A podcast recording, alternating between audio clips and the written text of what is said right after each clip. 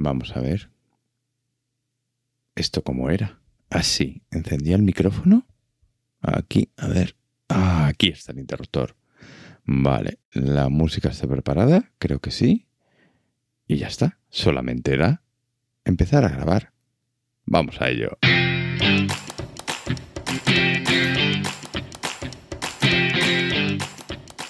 Mundo LGBT, episodio número 47.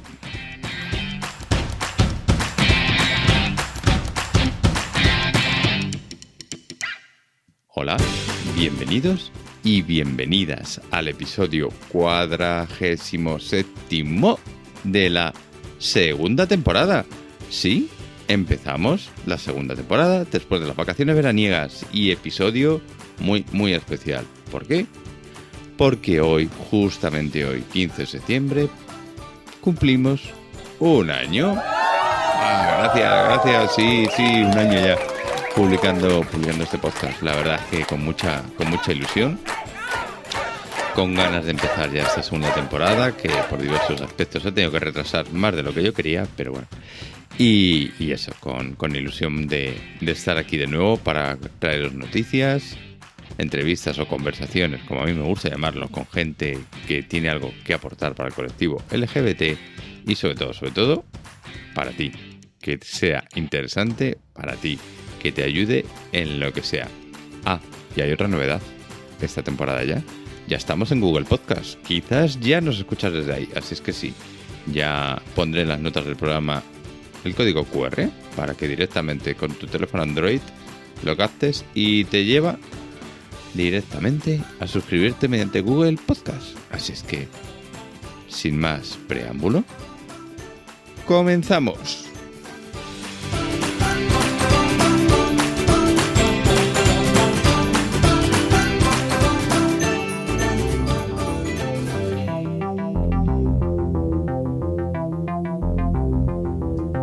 Y respecto a las noticias, pues sí que quería destacar una, una en concreto. Han ocurrido muchas. Durante este verano han ocurrido muchas noticias. Favorables alguna y no tan favorables, como siempre, para el movimiento LGBT. Pero sí quiero destacar una, es la de la despenalización por parte del Tribunal Supremo de la India de la homosexualidad. Por fin, un país menos donde ser diferente está castigado. Donde ser tú, donde amar a una persona de tu mismo sexo, está, estaba castigado con penas de cárcel. Por tanto, por fin, uno que se ha caído de la lista. Y desde aquí, ojalá y veamos cómo el resto que quedan vayan también cayendo de esa lista negra de países que condenan el amor entre las personas del mismo sexo. Y que no sea tardando mucho.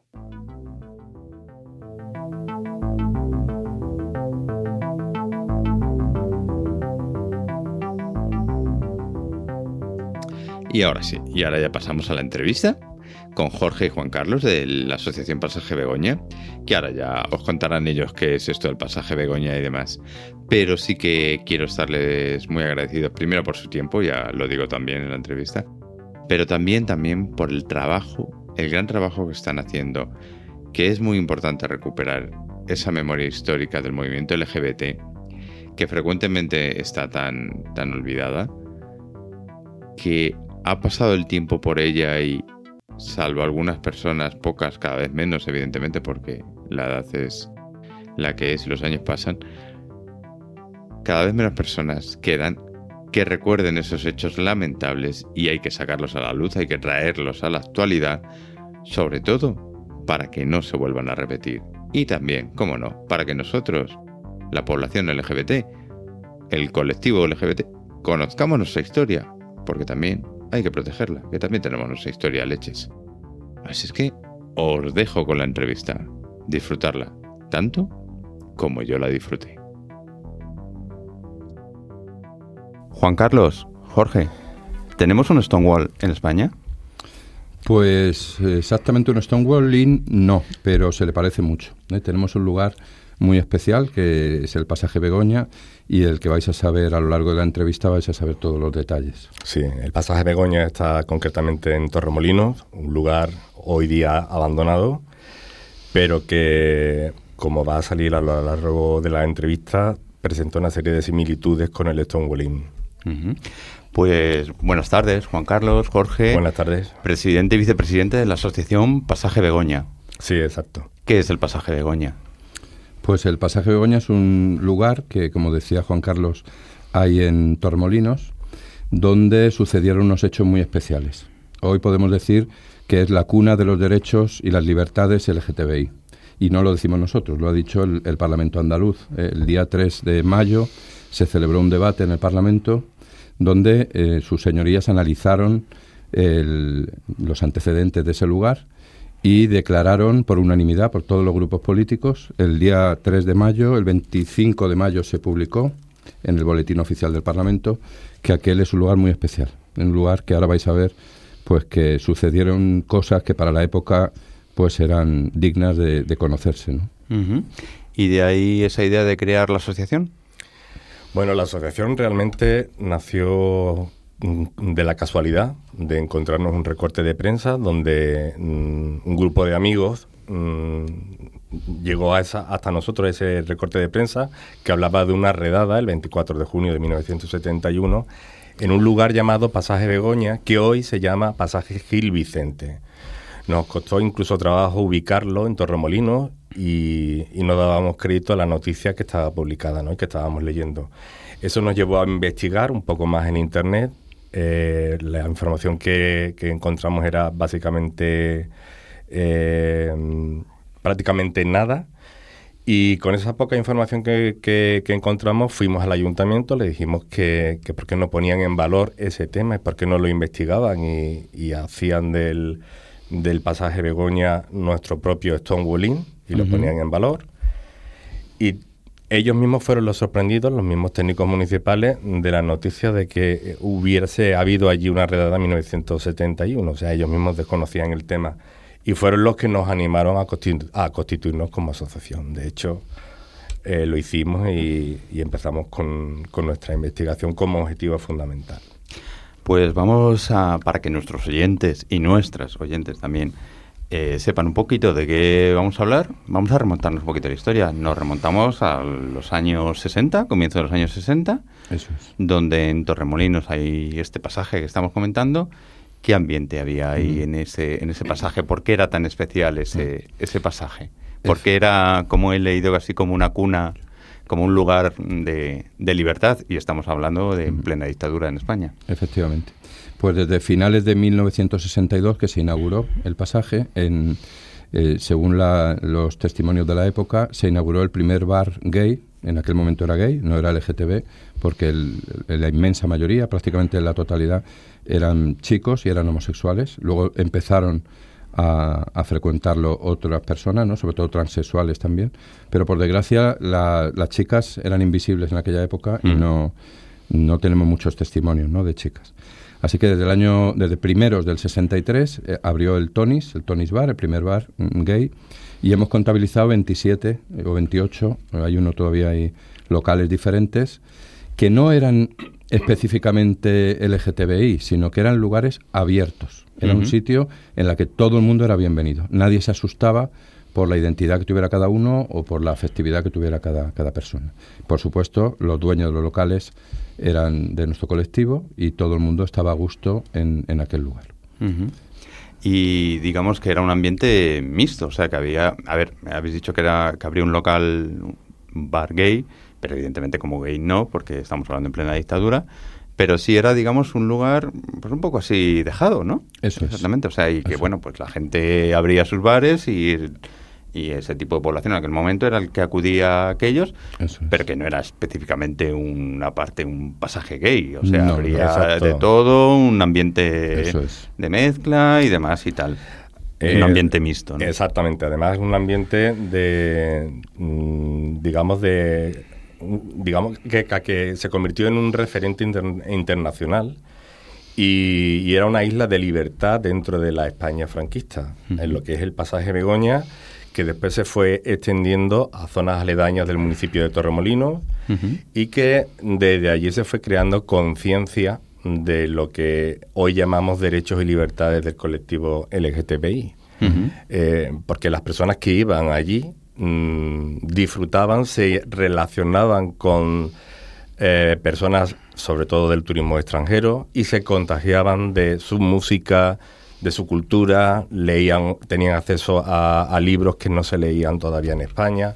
Se fue creando un, germen de, lo que hoy día eh, hemos heredado y que, por desgracia, la dictadura franquista se encargó de, de destruir y casi de eliminar. Y no estamos hablando de un gueto, ¿no? Porque yo creo que, o sea, lo que la palabra gueto lleva una connotación negativa. Estamos hablando de un ambiente que lo conocía todo el mundo, de diversidad, incluso a nivel internacional, incluso gente famosa. Muchísima gente mm, famosa. Gente famosa, Beatles y incluso algún Beatle, ¿no? Sí, efectivamente. Ahora te cuento la anécdota de, ah, John Lennon porque merece la pena. Pero, como ha dicho Juan Carlos antes, eh, tenemos identificados algunos locales y es que algunos de ellos llaman la atención. Me gustaría que los oyentes, ya que tenemos al, Google a nuestra disposición, que entren, por ejemplo, en The Blue Note, era uno de los locales. Su propietaria, que era Pia Beck, eh, fue de las primeras lesbianas que declaró abiertamente su homosexualidad y se enfrentó a una activista anti-gay de los Países Bajos y todavía en los Países Bajos se sigue celebrando el Pride en honor a esta persona. O sea, a Pia Beck, con aquel enfrentamiento y aquella salida al armario y eh, en los Países Bajos sigue siendo el origen de su propio Pride. Fíjate. O sea, estamos hablando de sitios, por ejemplo, la sala Don Quijote. Se decía que las lentejuelas, los tacones, los colores vivos imponían allí la ley. Era una whiskería y creaba tendencias. Decía que allí se podían beber los whiskies de todo el mundo y escuchaba las novedades musicales que venían de los rincones más, más recónditos de América y de Europa y hay algunos testimonios que dicen que ese fue una de las ubicaciones del Tonis, del Tonis Bar, del primer bar gay. En fin, hemos identificado historias que de verdad merece la pena. Le Fiacre, la sala Fiacre, que también en internet pueden encontrar mucha información, igual tenía una jaula donde bailaban eh, gogos de la época, eh, chicos y chicas. Y luego tenemos muchísimas anécdotas que si da tiempo a lo largo de la entrevista te contaremos. Mm porque, porque hay muchos famosos. Por ejemplo, ha estado Masiel en el Pride ah. este año y nos ha dado una foto de ella misma antes de La La La cantando allí en, ¿Ah, el pasaje sí, de 1966. María Dolores Pradera, Rod Hudson y, lo que me preguntaba, si vamos al grano, John Lennon. John Lennon hasta hace muy poquito se ha dudado de su sexualidad. A mí no me gusta porque sacar a alguien del armario, y más cuando no está entre nosotros ya, pues no es cuestión, ¿no? Pero hace poco su mujer ha sido la que ha dicho que era bisexual, le, gustaba. Y hemos encontrado que eh, John Lennon se ponía en, dentro del pasaje Begoña, en el corredor que hay en la primera planta, con el manager, con Brian Einstein, que estaba locamente enamorado de él. Hemos encontrado muchos testimonios de, de ese amor y que tuvo sus primeras experiencias eh, con hombres o, experiencias homosexuales allí en el pasaje Begoña. Puntuaban a los chicos que pasaban y se apostaban con quién se iban a, enrollar o a conocer o como lo queramos decir cada noche. La verdad es que es muy curioso lo que me estáis contando porque para mí el pasaje Begoña era totalmente desconocido. Es una mm, pena que tengamos que hacer este esfuerzo para el reconocimiento de, de este espacio y este lugar tan importante en la historia del movimiento LGBT en este país? Antes de nada, tenemos abierto un expediente para declararlo lugar de memoria democrática. Va a ser el primer sitio LGTBI, creemos que de Europa, no sabemos si hay en otro país, pero al menos de España seguro, que tenga ese tipo de declaración. Está muy avanzado el expediente y en pocos meses creemos que lo podemos conseguir. Es un expediente que, que abrimos o se incoó ante la Dirección General de Memoria Democrática de Andalucía y todo fue en base a la normativa andaluza, que eh, a diferencia de la normativa estatal, sí reconoce la andaluza eh, al colectivo LGTBI como víctima de la, de la, represión franquista. En base a eso hemos podido iniciar ese, ese expediente y con toda seguridad, es cuestión de tiempo, se le declarará lugar de, memoria democrática. Porque tengo entendido, me parece que me lo comentasteis, que la ley de memoria histórica no reconoce a la, población La estatal no. La estatal, exactamente. Bueno, qué bueno. Lamentablemente ocurre también ahí. Bueno, vamos a remontarnos a una fecha, 24 de junio de 1971. Un antes y un después en el pasaje Begoña. ¿Qué ocurrió el 24 de junio? Creo que hay una crónica incluso por ahí de un periodista también, Sí, ¿no? exacto. que relata un poco los, los hechos. Pues el 24 de junio fue la fecha que, digamos, puso fin, 24 de junio de 1971, esa noche, fue la fecha que puso fin a ese periodo dorado de- del pasaje Begoña como referente internacional de, libertad, de diversidad, de respeto a la, orientación sexual de cada persona, con una gran redada, se le denomina gran redada, ordenada por el entonces eh, gobernador civil de la, de la provincia de Málaga, eh, el señor Víctor Arroyo. Eh, hay mucha, mucha leyenda sobre los motivos que, que- que dieron lugar a, a esta redada, pero lo cierto es que con, o sea, y había habido ya algunas redadas previas, pequeñas, de locales, que los, pre- que los cerraban durante unos días, volvían a abrir, eh, no, no habían tenido especialmente importancia. Pero sí que en los últimos años, de los 60, ya hemos encontrado en nuestra investigación algunos artículos donde los propios vecinos se van quejando de la presencia de lo que ellos llaman melenudos, de personas que hacen alarde de invertidos, y posiblemente se fue generando un- una especie de eh, animadversión en contra del colectivo LGTBI de esa, y de ese espíritu de libertad que, que había allí. Eh, y que fue lo que motivó precisamente el, que, el hecho de que cientos de personas ese día fueran detenidas, se habla de 300, con una redada eh, policial que fue bastante brutal aquella noche. Eh, se, se cerraron, se precintaron los locales, muchos de ellos también fueron multados. Eh, 114 españoles eh, fueron detenidos y los extranjeros fueron deportados a sus países de origen. Y todos ellos fueron advertidos por las autoridades españolas para, para no reincidir en lo que ellos llamaban alarde de, de- no me sale ahora la expresión, De invertidos. sí. de invertidos, de ir contra la moral y las buenas costumbres. ¿no? Sí, porque no tenemos que olvidar que por aquel entonces estaba vigente la ley de peligrosidad social del No, año 70, ¿no? Concretamente, sí, exactamente. En el año 70, o En sea, ya había... 70 la ley de peligrosidad. que por el hecho de ser homosexual o bisexual o por tener un- una identidad diferente a la, a la impuesta o a, o a la habitual, eras un delincuente. Sí, ese- Simplemente por serlo o parecerlo, que era lo grave. Exactamente. Por parecerlo. Algunas de las denuncias que he traído aquí para que luego le eches un vistazo, decía que, eh, que arrestaban a la gente por hacer alarde de invertido. Mm. O sea, qué mejor orgullo hay que eso. Estos son los que nos han abierto el camino, los que han hecho alarde y los que nos han hecho visibles. Exacto. Sí, Se sí, han dejado la pare- piel en ello. Si os parece, perdona que interrumpa. No, no, no interrumpes. Este es el tenemos- programa de tres. Nada, aquí es el programa de todos. Tenemos, tenemos aquí delante eh, un testimonio que nos hizo llegar un- una de las entidades que colabora con nosotros, se llama Torremolino Chic, y su responsable José Luis, eh, perdón, José- eh, sí, se llama José Luis también, nos hizo llegar un testimonio de una persona que vivió de primera mano, un periodista que vivió de primera mano aquella redada, pertenecía al diario Sol de España y si os parece lo puedo, os, os Sí, lo por puedo favor. leer. El- este testimonio es de una persona que vive todavía, se llama José Luis Yagüe y dice así. Quienes vivimos la tristemente famosa redada que acabó con el esplendor de las famosas noches de embrujo de Torremolinos, y especialmente con el pasaje Begoña, con aquella intervención que avergonzó a España y propició la protesta diplomática por el mal trato que recibieron cientos de turistas extranjeros, entre los que se encontraban hijos de personalidades de relieve en Europa, que pusieron el grito en el cielo por las vejaciones en aquella detención sin miramiento que fueron objeto que recibieron.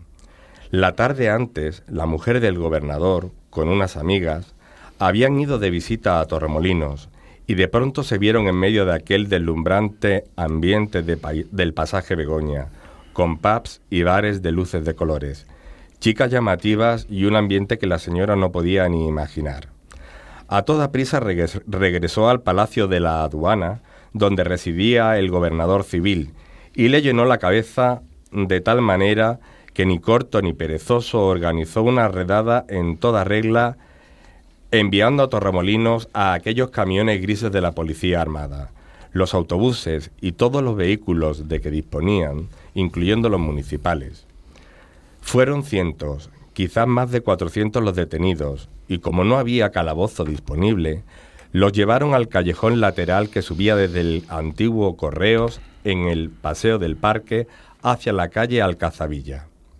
Cruzaron los camiones y allí estuvieron a, eh, perdón, y allí tuvieron a los detenidos horas y horas, hasta que la presión internacional acabó con aquel disparate. Dos reporteros del diario Sol de España grabaron en aquellos magnetófonos tipo caja de zapatos de la época los testimonios más impresionantes del maltrato recibido. Le fueron confiscados, pero escribieron su crónica, que yo supervisé y alenté como responsable en aquellos momentos de la redacción del diario Sol de España, que tenía el primer piso en la Alameda principal de Málaga. Los testimonios de aquellos dos reporteros que vieron que vivieron la violencia con que los grises actuaron eran espeluznantes. Su gran delito fue que estaban disfrutando de la música, de la bebida, de las chicas o de los chicos, y del ambiente fantástico que en aquel pasaje Begoña y también en sus alrededores existía. Pero aquel disfrute había escandalizado a la señora del gobernador. Este es el testimonio de José Luis Yagüe, espeluznante lo que pudieron soportar y sufrir aquella gente, los españoles en concreto, porque los extranjeros evidentemente pagarían la multa y, demás, pero los españoles, donde se les aplicaría a alguno la, la ley de peligrosidad social, donde sería, sería la verdad es que muy fuerte lo que lo que sufrieron y, digno de, recordar lo que lo que ha ocurrido en la historia de este país al colectivo LGBT. Nosotros la verdad que nos gusta más recordar la etapa positiva, la etapa de referencia internacional, de convivencia, eso es lo que queremos recuperar. Porque este año hemos estado de vacaciones en tres países europeos y nosotros no hemos podido ir de la mano por la calle, aquí a una hora y media de avión de aquí. Y hace 50 años allí se podía hacer. O sea, que estamos en un hilo de que nos puedan quitar en cualquier momento los derechos. Estamos viendo que mm. en muchas partes de Europa y en otros países del mundo el populismo y los extremismos, sean de un lado o de otro, del que sea, los extremismos están llevando a quitar derechos a nuestro colectivo. por eso es tan importante valorar a aquellos valientes, a aquella gente que nos estaba abriendo las puertas y haciendo visible unos derechos que cuando veáis todavía no podemos publicar eh, la documentación, pero cuando veáis la documentación que vamos acumulando, era digno de quitarse el sombrero, o sea, de gente que a pesar de los pesares, de ser enfermos, porque la psiquiatría decía que éramos enfermos, de ser proscritos, porque la iglesia decía que está, íbamos al infierno. O de ser delincuentes, porque la ley así lo decía. Exactamente. Efectivamente. Hmm. Pues a pesar de todos esos pesares, vivían y convivían en una aparente libertad. Luego vimos que no, no era tal, pero luchaban contra todo y contra todos. Y tenemos testimonios de gente que llorando dice, yo vengo de mi pueblo y la señora del pan que me vendía allí el pan me preguntaba por mi novio, por mi mm. pareja, mm. cuando en mi pueblo yo no podía ni decir que a mí me gustaban los chicos. Esto hace 50 años no tenemos otro referente. Claro, por eso sí, yo creo que es bueno exactamente recordarlo también, como bien dices tú, la parte positiva, que es la que, bueno, ahora también entraremos, también más actual. Pero sí que es bueno recordar todo esto, lo que, lo que ocurría y lo que la gente tuvo que sufrir cuando ahora, bueno, pues afortunadamente, como bien dices tú, no hay que dar ni un paso para atrás. Ahora tenemos derechos reconocidos y ahora, pues, sobre todo la gente más joven y demás lo tiene más fácil. Pero no hay que olvidar a toda esta gente que son los primeros que dieron, pusieron la cara y dieron y recibieron golpes de estos grises, que era así como se denominaba la policía por aquel entonces, por el traje que vestían recibieron un montón de, palos, o sea, recibieron palos físicamente y emocionalmente por ser el rechazo, por ser gay.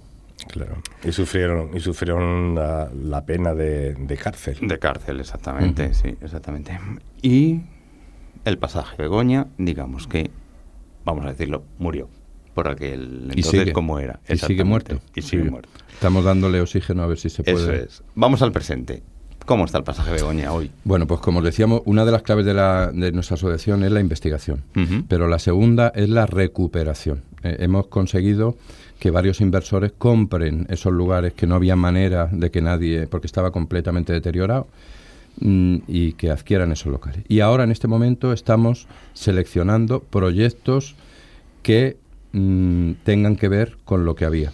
Pequeñas tiendas, pequeños comercios que recuperen la estética. Tenemos un proyecto para que mm, se, se, devuelva la estética de la época, que recuperen el espíritu sobre todo de la época y que den vida a esos comercios.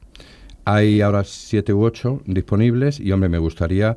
Eh, tenemos todo el apoyo de los medios, por supuesto de los colectivos, de los políticos. De, nos falta los empresarios. Que a ver, que, que haya, no grandes empresarios, pequeños emprendedores tipo Harvey Milk en San Francisco, que decía, yo quiero montar esto, quiero... Son pequeños localitos y hay que darle vida. Están ahora mismo en todo el centro de Tormolinos y hasta ahora nadie se atrevía a entrar por allí, no se atrevían porque un sitio proscrito. Después de la redada, sí. no hemos contado la, la siguiente parte, pero hmm. después de la redada, claro, allí nadie se atrevía, eh, se, se, degradó mucho aquello y lo único que, que habrían eran sitios mm, de droga, de prostitución, de, en fin, sitios clandestinos. Uh -huh. Y la gente recordaba esa etapa clandestina, no la anterior. Yeah. Entonces está siendo duro borrar esa etapa, como pasó aquí en Chueca en su época, en Chueca sí, igual, o en otros barrios, en Lavapiés, otros barrios de otros sitios, pues que han que han pasado una etapa mala y que eh, después han resurgido y que queremos que resurjan. Hay mucho interés, pero ese interés queremos que se concrete en proyectos reivindicativos y,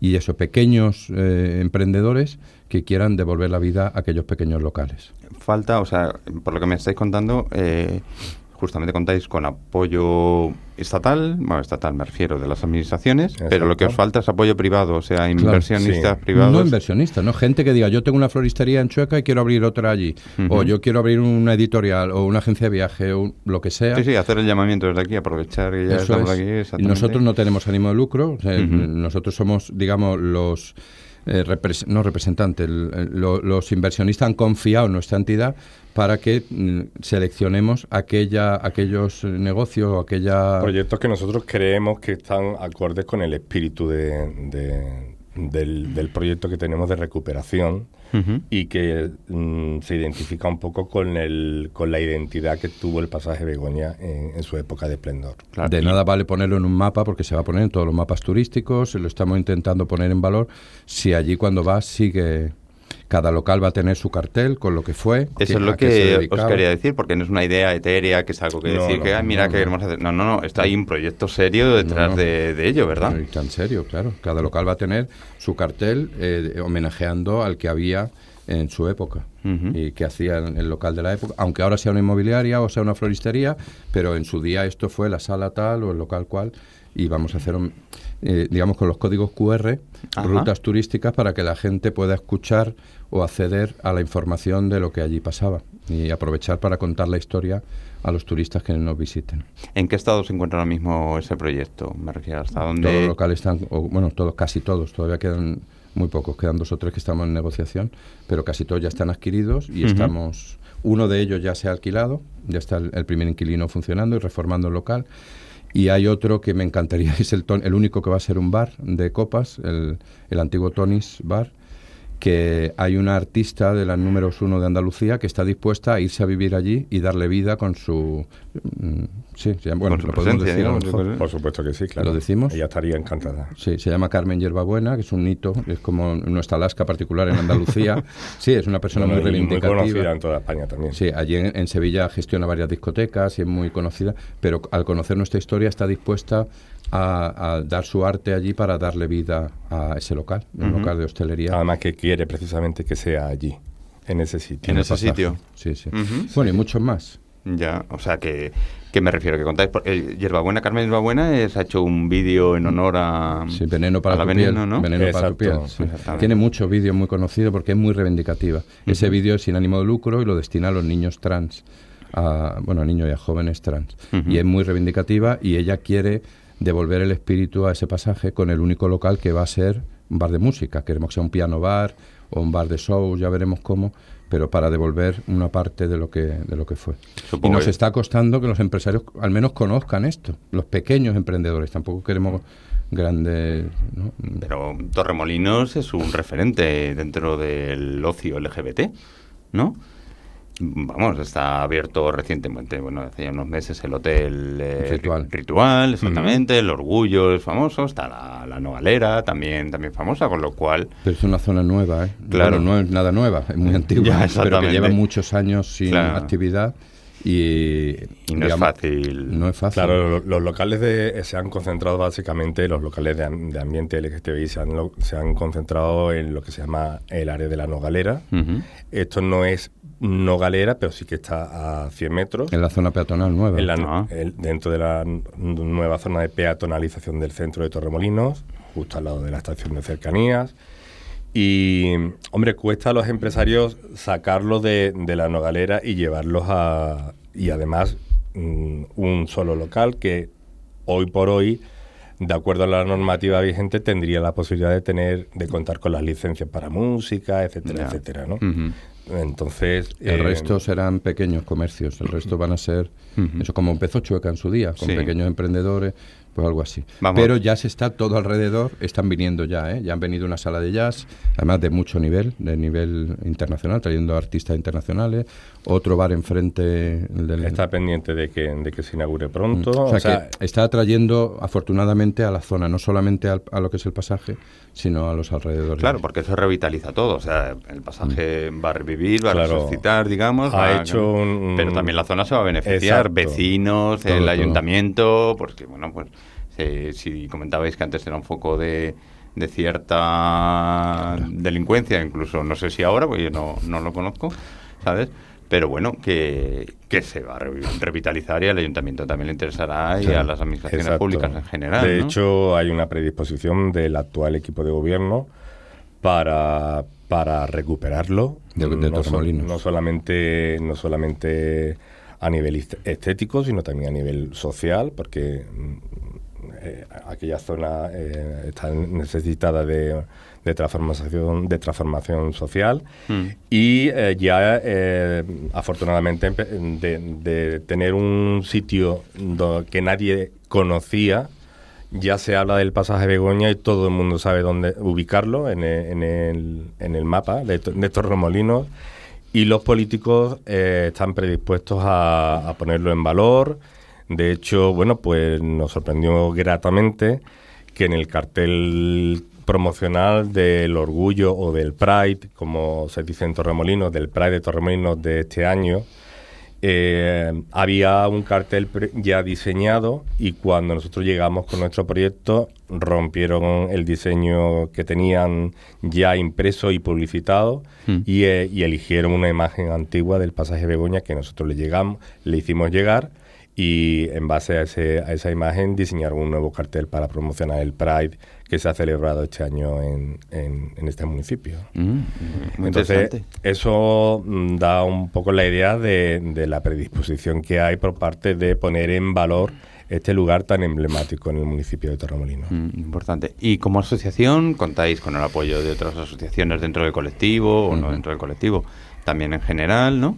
Sí, ya aprovechamos que estamos contigo para agradecer eh, tanto a las instituciones que han nombrado, a la Junta de Andalucía, a la Dirección General de Memoria Democrática, al Museo de la Autonomía de Andalucía y al Centro de Estudios Andaluces, que de verdad han hecho una exposición y está itinerante por todas las provincias, mm. donde incluyen el, el pasaje Begoña. En fin, hay mucha gente implicada, el ayuntamiento, por supuesto, de Torremolinos, entidades sociales. Hemos recibido más de 50 escritos de entidades de personas con discapacidad, población gitana, mujer, inmigrantes, economía social y, por supuesto, asociaciones LGTBI, hasta la de dos asociaciones de policía, que me llamó la atención porque no sabíamos ni, ni que existían. Sí, dos asociaciones LGTBI de, de policía. En fin, estamos teniendo muchísimo apoyo de medios de comunicación, de redes sociales, de los investigadores. Ah. quiero nombrar a Tormolino Chic, porque la verdad, lo, dijo antes Juan Carlos, nos están echando una mano importante en recopilar, sobre todo imágenes y, y, testimonios de la época. A la universidad tenemos un convenio con la Pablo de la Vide para... Hay una cátedra allí, un equipo de investigación, que es el Laboratorio Iberoamericano, para el estudio de las sexualidades de la Pablo de la Vida, que también nos está echando una mano. Y bueno, y tantas y tantas personas. Hay una chica que es Clara, no me acuerdo la Clara Sandino. Sandino, mm. sí. ha hecho su tesis y su trabajo de fin de carrera dedicado a... ¿Ah, además sí? que esta lo ha hecho ella, ¿eh? No le ha venido... Tan de moda como está que te la hagan otros, ¿no? dedicado al pasaje Begoña, ¿eh? Y... A, a, la historia del, del turismo LGTBI en, en, Torremolinos y buena parte de, de su trabajo, pues... Eh, va dirigido a, a, al pasaje Begoña, a todo lo que ocurrió, incluso recoge nuestro, nuestro proyecto. ¿no? Y, y luego decía Jorge también que mm, los medios de comunicación también se han civilizado mucho y prueba de ello es que estamos aquí hoy con vosotros, que os, lo agradecemos muchísimo. Y, y, justo es también agradecer a, a, a, otros medios que desde el principio nos, nos han apoyado cuando nadie nos mencionaba como son la revista Together, de uh -huh. que desde aquí le, le, mandamos un cariñoso saludo, y otros medios como la revista Vanity Fair, que al margen de la investigación que nosotros hicimos, ellos también hicieron un reportaje donde aportaron um, nuevos datos a la, a la, investigación que nos han servido para enriquecer nuestra investigación, nuestro proyecto. ¿no? Bueno, y tantas y tantas personas. Y otros muchos medios más. Que personas individuales. Y yo tengo sí, que no podríamos nombrar aquí. Claro, exacto, no, el móvil mío parece un de estos de los años 60, porque tengo fotos casi todas en blanco y negro. Sí, ¿no? claro, nos mandan muchísimas fotos de la época y la verdad que es un trabajo apasionante. También nos estáis hermanando con algunos otros sitios, mm. así también emblemáticos del, del sí. colectivo LGBT, internacionales. Y, Mira, la, y se la, semana que viene, bueno, en unos días mm, me voy a Colombia. Nos mm. han llamado de Bogotá, de la vamos a entrevistarnos con la Federación Colombiana. Allí se llama diverso, Diversidad, me parece que se llama.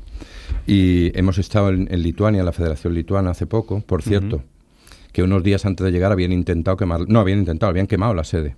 Unos grupos de, de radicales habían prendido fuego a la puerta y afortunadamente lo pudieron apagar, mm. pero habían prendido fuego a la puerta, o sea que mm, nuestro apoyo también para ellos. Y a finales de año nos vamos a Nueva York, a, a, Los Ángeles, Las Vegas y San Francisco. Mm, Ya tenemos los primeros eh, contactos con el Stonewall, con el Harvey Milk, con la fundación de Harvey Milk. Sabéis que fue un, eh, una persona muy conocida en, en, San Francisco y referente, mm. y con otras entidades de por allí. O sea, que queremos empezar a tener contactos y a ver si pues somos Sobre conocidos. todo lo que nos estamos eh, centrando es en investigar eh, qué otros lugares han, han, tenido o han vivido experiencias similares a, a las que sucedieron en el Stonewall uh -huh. o, o, las que hemos vivido nosotros aquí en Torremolinos en, el pasaje Begoña, ¿no? Entonces, bueno, pues mmm, en base a eso, pues hemos entrado, como ha dicho Jorge, en contacto con, con la presidenta de una de las asociaciones del Stonewall allí, que es además la copropietaria del, local y que está dispuesta a recibirnos en, el mes de diciembre. Y ya tenemos previsto concertar, vamos, con, concretar el día de la visita. Después en Los Ángeles también hubo un, una redada similar en 1967 en un local llamado The Black Cat. De hecho, entre ellos tienen una pugna por, por, por primero, por, ¿no? por, saber quién fue el primero, quién fue la cuna de los derechos y, y libertades del colectivo en Estados Unidos. ¿no? Sí. Pero en, ese, en, en, esa idea estamos de, de intercambiar experiencias con ellos y de hacer posibles hermanamientos y, y bueno, darle un poco de importancia a, y de puesta en valor al pasaje de Begoña. Con lo cual el pasaje de Begoña tiene el apoyo tanto a nivel local como lo va a tener también a nivel internacional, con lo cual es una Esperemos. oportunidad muy buena para Esperamos. participar, justo ahora sí. para unirse en este momento y participar de todo este movimiento que estáis, que estáis organizando. Ah, oye, se me olvidaba Juan Carlos Alonso, de aquí de Madrid, del ah. Mado, que es otro enamorado del proyecto y de verdad... Mmm, nos está ayudando también. ¿eh? Eh, está, sí, desde aquí le, le, enviamos un saludo. También sí. le conozco personalmente. Incluso va a haber una aplicación, ¿no? Una... Sí, sí. Eh, antes te lo dije muy de pasada, pero hemos pensado hacer una aplicación para contar la historia, porque Una vez que Begoña en el siglo XXI, ¿no? Ya con, una aplicación. Efectivamente. que no es Grinder, no que sea un acceso al, al Grinder. A lo le hacemos algún enlace. También, ¿no? Puede poner un enlace. para hacerla atractiva. Porque estoy seguro que el pasaje Begoña, si hubiera tenido Grinder, lo, lo, manejaría en aquella época, seguro. Algunas veces soñamos, yo, yo al menos he soñado, que, que pasaba un fin de semana allí con aquella gente, como ahora los conocemos con 80 años, con 80 y tanto. No vean la emoción cuando estamos en un archivo, hay una compañera que encontró la orden de entrada en prisión de una de las personas que no la tenía, no lo tiene, que vive todavía, que es Ramón, Ramón Cadena, él no lo había contado, pero no la tenía. Y cuando en el archivo encontramos el papel que se ordena entrar en prisión, mm, al archivera le dimos un abrazo. Denos un abrazo porque era, es una emoción muy grande. Aquí hay mucho sentimiento por, por el medio porque, yo digo, gente valiente que ahora los ves, a Sandra Almodóvar, a, a Ramón, a la Ochoa, a, en fin, que, yo creo que merece la pena que no se han olvidado nunca, ¿no? ¿Y entonces la aplicación? Uy, perdón. Nada, la aplicación, la aplicación, como os decía, eh, va a consistir en un instrumento con el móvil, es aún un proyecto, pero esperemos que pronto tenerla hecha realidad, para que cualquier turista paseando por allí pueda conocer la historia. Ah. Eh, enfocando los códigos QR, vamos a contar no solo la historia del pasaje y del bar, sino de cada bar o cada local concreto, sino de la mm, situación de la época para que escuchen la música que se escuchaba en la época, las historias de la época y sobre todo la situación eh, social respecto a la política, a la, a la policía, cómo, cómo se concebía en nuestro colectivo en aquella época.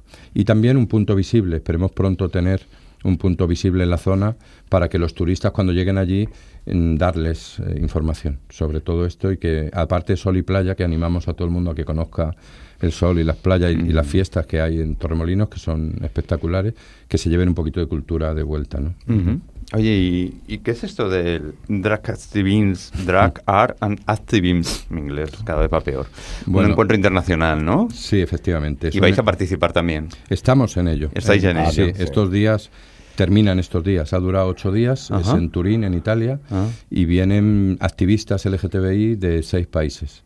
Y hoy mismo nos mandaban fotos de una bandera gay dedicada de, de todas esas federaciones. Donde nos daban su, su respaldo a, nuestro proyecto. Al proyecto. La ah, verdad que a nivel europeo está levantando interés, mucho interés, y esperemos que eh, nuestro granito de arena al menos sirva para que no se olvide la historia. Y así una, una cuestión que me, que me viene ahora durante la, la entrevista. ¿Por qué creéis que el pasaje de Begoña hasta ahora no se ha rescatado? Date cuenta que pasaron siete años hasta que murió el dictador y ya no había quien lo levantara. Y en esos siete años, el primer testimonio que te lo voy a enseñar, lo tengo aquí, fue seis meses después de la redada, entró el primer ocupa allí. El portero de la finca le dice a la policía que aquello era un sitio muy glamuroso y que ha entrado un ocupa, que eso no puede ser un sitio tan glamuroso. Desde esos seis meses hasta los siete años que murió el dictador, aquello ya estaba lleno de ocupas, lleno de prostitución. Entonces la gente recordaba esa segunda etapa, no, la, primera. Y además no era un sitio ¿cómo te diría No era un gueto, no había banderas en la puerta, no había... Era un sitio abierto, no como entendemos ahora un local gay. Un sitio abierto para... Entonces, no se ha dado la importancia histórica que hoy, hoy le damos, ¿no? Y, por desgracia, las nuevas generaciones, desde 70 y muchos años hacia atrás, solamente recuerda la etapa mala. 50 años o 40 y muchos años ha estado con esa otra etapa mala, no con aquel antecedente previo a la redada que te hemos contado. Y yo quiero añadir también que eh, el hecho de que este sitio también haya estado tanto tiempo abandonado es precisamente porque ha estado siempre o su mejor época ha estado vinculada a, los homosexuales. Digo homosexuales porque mm, en aquella época colectivo LGTBI, quitando a Pia Beck, que era esta famosa lesbiana y pianista holandesa, eh, bueno, pues mm, estamos hablando de ese colectivo y, y en aquella época eran delincuentes, durante mucho tiempo han sido delincuentes y enfermos. Y si estamos hablando de memoria democrática, que lo queremos de, mm, declarar espacio de lugar de memoria democrática en base a una ley, pues si todavía hay personas hoy día que no saben dónde están enterrados sus difuntos eh, después de la guerra civil, eh, personas que no eran homosexuales y que han luchado, pues no es de extrañar que personas homosexuales hayan estado olvidadas hasta ahora. O personas vinculadas a nuestro colectivo. Pues estamos llegando al final de la entrevista y me gustaría, pues antes de finalizar, si queréis añadir cualquier cosa que, no hayamos comentado, algo que se nos haya quedado, o lo que, lo que queráis. Los micrófonos son, son vuestros. Pues nada, agradecer a todo el mundo que, que se acerca a nuestro proyecto y y abrir los brazos. Si alguien quiere contactar con nosotros o aportar su tiempo, su... Ayer, por ejemplo, hubo dos artistas, Agustín Roba y Sara Merek, que nos llamaron, estuvimos reunidos con ellos y nos han ofrecido abiertamente su tiempo y su arte para convertir algún, en algún, o sea, todas estas ideas en algún proyecto artístico. Pues del mismo modo, cualquier otra persona que le apetezca acercarse y aportar de alguna manera un granito de arena. Es bienvenida. Y además eh, eh, nos va a enriquecer porque no es un proyecto um, de nuestra asociación, es un proyecto que está destinado a recuperar un lugar y cualquier contribución es buena. Dinero no, por supuesto. Nosotros como asociación no queremos dinero, aportación en tiempo. Mira, en testimonio supongo que también, ¿no? si alguien tiene... Exacto, si alguien tiene algún testimonio, alguna foto que, que nos pueda servir para, para encontrar eh, y enriquecer la investigación, ¿no? Porque eh, uno de los obstáculos principales con los que nos encontramos al principio fue la falta de información, porque aparte nos hemos contado pero es que en los archivos mm, históricos de, Málaga, esa parte concretamente se quemó.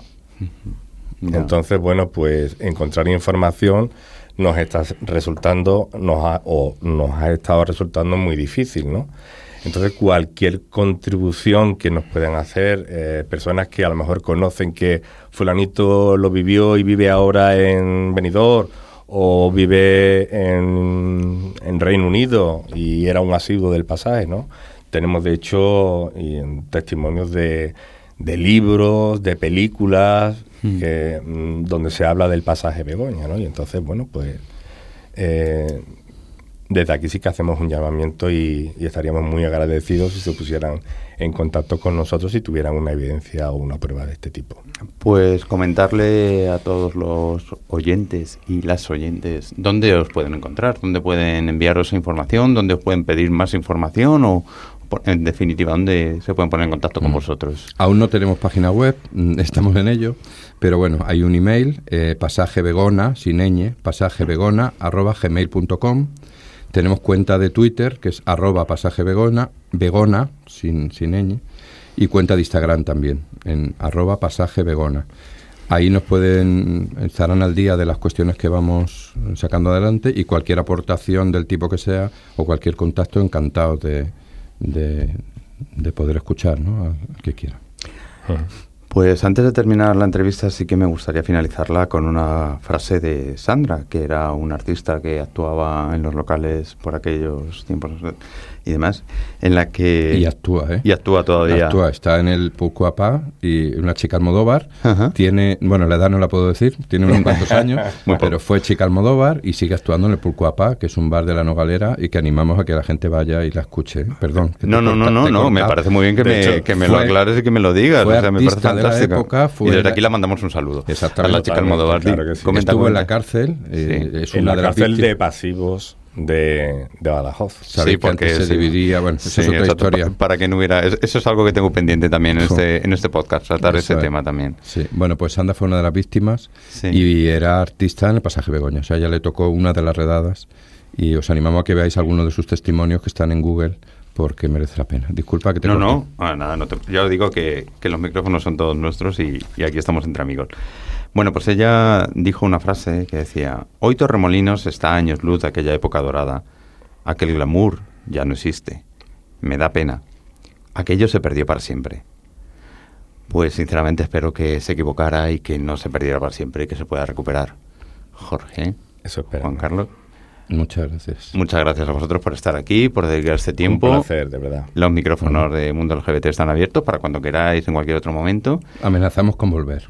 Seréis muy bien recibidos. Y además con muy buenas noticias. Eh, esperemos que sí. Y de verdad, muchas gracias. Hasta gracias pronto. A vosotros. Gracias. gracias.